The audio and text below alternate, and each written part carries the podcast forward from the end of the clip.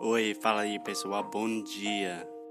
Você está escutando o inglês do inglês do rádio. I am your host, Foster Hodge. This is your daily dose of English.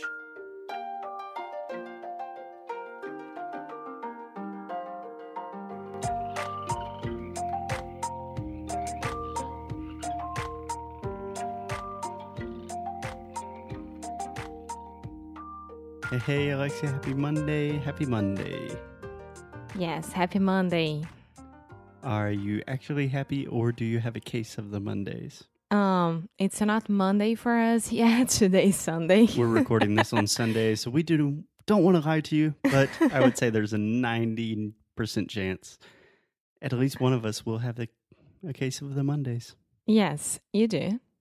I do almost every Monday and most mornings. I'm okay. I'm okay with Mondays. I like to think like it's a start of a new week, new accomplishments, and new everything, new challenges. Yeah, Alexia's weird. So where are you we, are Alexia? weird. You are the we- the weirdo. Alexia, tell me where we are and what country. Spain, Okay, say that one more time. Spain. Spain. So this is a great example of a moving vowel. This is the A sound. So we have words like Spain, pain, where you almost get a little bit of that mm, mm. Vain. Yeah. So it's very similar to Portuguese when you say like tudo bem, Spain, but you still have to finish that sound with the N and exaggerate that moving vowel. So one more time, say Spain. Spain. Cool. So we are in Spain, one of my favorite countries in the world. When I was in university, I studied in Spain three times. I have probably lived in Spain for, in total, almost two years of my life, but a long time ago. But I still love the country. I'm happy to be back. And Alexia, I want to know what are your first impressions? Honestly, I only know Spain itself from Granada, which we are going to talk today. Because here, Which we are going to talk about. yeah, because here it's a British colony. Technically, it's not a British colony. So let me explain what we're doing in Spain. Right now, we're dog sitting a cute little pit bull named Gabby, Gabby. and we are in a place in the very south of Spain called La Cala de Mijas, and it's like all expats. So- yeah, Expats is short for expatriates. That means there are tons of British people, tons of Finnish people, people from Holland, Denmark. the mainly are British, right? Because the most the most, or the majority. yeah, the majority are British, is British, right? Yeah. Yeah, I always heard that British people would love to go to the south of Portugal and Spain Yeah. to um, run away from their country in a way of weather and things like that. Yeah, which is crazy because British people are escaping to Spain because it's so cold and rainy in England most of the time. But today I was walking Gabby and it started hailing. Hailing é granizo, chuva de granizo. Yes, Yes, it's uh, like 12 degrees right now and it's raining and it's super cold. It was crazy. Super cold. Okay, so La Cala de Mijas is not typical Spain. So I want to talk about one of my favorite cities in the world, Granada. Granada is really awesome, right? I think so. So tell me about it. Tell me about your experience. What did you think? Did you it like was cold as well. it? Mhm. when we went there. Um, I loved because I I felt loved it. I loved it because I felt pretty international there. People from all around the world and a lot of I'm gonna say this so wrong. Arabic people, Arabic. Arabic. Arabic people. Yeah. So, can I give a quick history lesson? I'll make it very fast, I promise. So, from the year 700 until the year 1492, actually from the year 711 to 1492, Spain was in control of the Moors, was Moros, né? And Granada was the last Arabic capital of Spain, and it finally fell to the Christians in 1492 when Christopher Columbus was sailing the ocean blue. That is the way we remember that in school. 1492, Columbus sailed the ocean blue. yeah. Do you guys have something like that? Like, 1500 Pedro Alvarez. No, not the way that I learned, but I'm pretty sure that there are. Yeah, cool. Anyway, so there is a lot of Arabic influence in Granada. You can still see it today. There are a lot of Moroccan tea shops. There are a lot of signs, like road signs, that are still in Arabic. And we are really close to Africa. We're really close to like, Morocco. Morocco is literally 30 minutes by boat. Yeah. Okay, so a lot of Arabic influence. What else? A lot of tapas restaurants, Mm, tapas. which I finally got the um how- the, the, the ambience of tapas. yeah, so something very pretentious we do in English. We say ambiance. oh my god. Yeah. Normally, we would just say the environment. Yeah, the But ambience. if you want to be super fancy, you can say the ambiance. Which is really awesome. You just order like Tinto de Verano or a beer, Yeah. and there you go. You have tapas. yeah, it's amazing. No one outside of Spain really understands what tapas truly are. And can we record an entire episode about that later? Yeah. Cool. Yes. Yay, tapas. Okay. Also, Granada is well known about all well the known for. well known for um how do I say that? Like oils and lotions and aromatherapy. yeah. And A lot of, of, natural course, things. I was really into it, and Yeah. I am really into it. hmm And I could find a store right next to our Airbnb. Yeah. So, can I say one thing? yeah, This show initially was supposed to be recorded on Friday, but we didn't have time. And we were recording a week of shows about Brazilians traveling the world, right? yeah. So, now you can tell your story, Alexia. and then we came in to the store, and I was talking Spanish with my horrible Spanish, but I can get along with it. No Yeah, you problem can at get all. by. Yeah, can buy, uh, get by, or get along.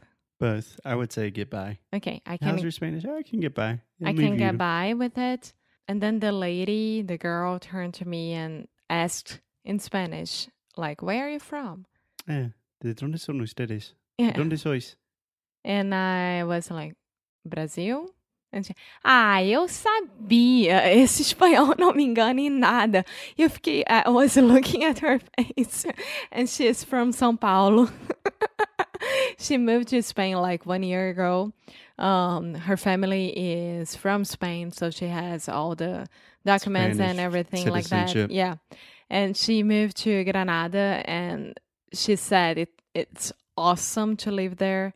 She said that they are living in a neighborhood that it look alike It looks like. it looks like the beauty and the beast. Yeah. Yeah. Yeah, so she's. I mean, Granada is a fairy tale town. We tried to talk about some success stories with Portugal, but something that is happening that I did not know about there are more than 90,000 Brazilians in Spain nowadays. So in 2000, that was like 40,000. So in the last 15, 20 years, a lot, a lot of Brazilians have come to Spain. Yeah, I wonder why. My theory is I think a lot of them go to Portugal, and then there's so many Brazilians in Portugal, they think, eh, maybe let's just cross the border and go to Spain and see if that works. Yeah, and you, you don't have to do immigration. No, you can literally, you can drive, you can swim, you can do whatever you want. You can fly, no immigration. uh, once you are at first in Portugal. Yeah, Of course. when you're in the European Union. Yeah. But this lady that was selling um, beauty products to Alexia, she Which said, you loved as well. oh, she was really cool. Yeah. Oh, and the beauty products. Yeah. Yeah, they're really good. High quality stuff. but it's her third job in Spain. She said Granada is super cheap for her. And Granada's an international city, so she's not alone, but there are not that many Brazilians. So for me, that is a perfect fit. It's not like you're in Lisboa where it's impossible to meet a Portuguese person, but she has Spanish friends. She still has her Brazilian support system when she needs, and she has a very safe place for her kids and a good job. I thought it was really inspiring.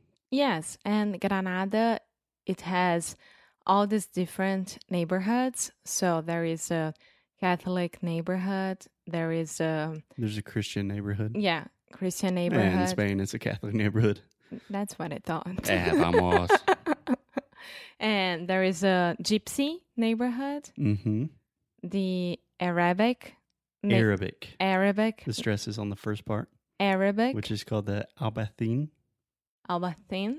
Yes, that is where we stayed, and it is very cool. It's amazing. All those cool stars that you can buy, of course, fake cashmere for five euros. And I have two here that are beautiful. And I won't say anyone no, to anyone that it, they are fake. You just said to uh, approximately 100,000 But people. I don't know these people. They know you. I, I love you guys, but we won't see each other every day. So that's fine. yeah. But my recommendation is if you are someone that really loves culture, Granada is a great place to go. and the because- cathedral. Yeah. That cathedral was Can I Huge. finish my thought, Alexa? no, because I really want to talk about the cathedral. We can do an entire episode about the cathedral, but what when are I, we s- talking about Granada? when I start talking about Spain, I can't stop. You know that. Just one thing really fast. If you love culture, there is a very unique combination of Christian culture, Judaic culture, and Arabic culture that is all in your face. And it's a very international city, but not in a super touristy way. So if you want to go to a place that really feels authentic, I think Granada is a great place to do it. Yeah. Well, you have a lot of every part. You know, talk about And- the cathedral. No. and if you're not that huge fan of local stars, which we had to talk about it, but uh, there are Zara, Zara Home, H and M, all the cool stuff are there as well, and the cathedral where the Catholic king and queen hmm are Fernando and Isabella. É. É Ferdinando here, right? Ferdinando e Isabel. Yeah. Não, Isabela. I was trying Isabel. to speak in English. Fernando and Isabel. é, Fernando e Isabel. In Portuguese, of course. Um, yeah, they're buried in Granada, just next to the cathedral. yeah. So if you want to go stand on top of the, Not di- next to you. It's inside. yeah, it's in but that mausoleo. exactly, What, how do I say mausoleo? Um mausoleum, Mausoleum. I believe mausoleum. Yeah, Well, you had to pay five euros Mhm. each one, and you have the um, audio stuff that you can listen. the audio guide. Yeah, the audio, audio guide that you can listen in any language that you want, and you will explain e- every single part of the cathedral, and super worth it. It's amazing. Yeah, normally I'm not a big fan of audio guides, but this one was really good. Had, like, Normally, cool music I'm and- not really big fan of paying to get inside a church, which is ridiculous, but I see that as a museum and not a church itself.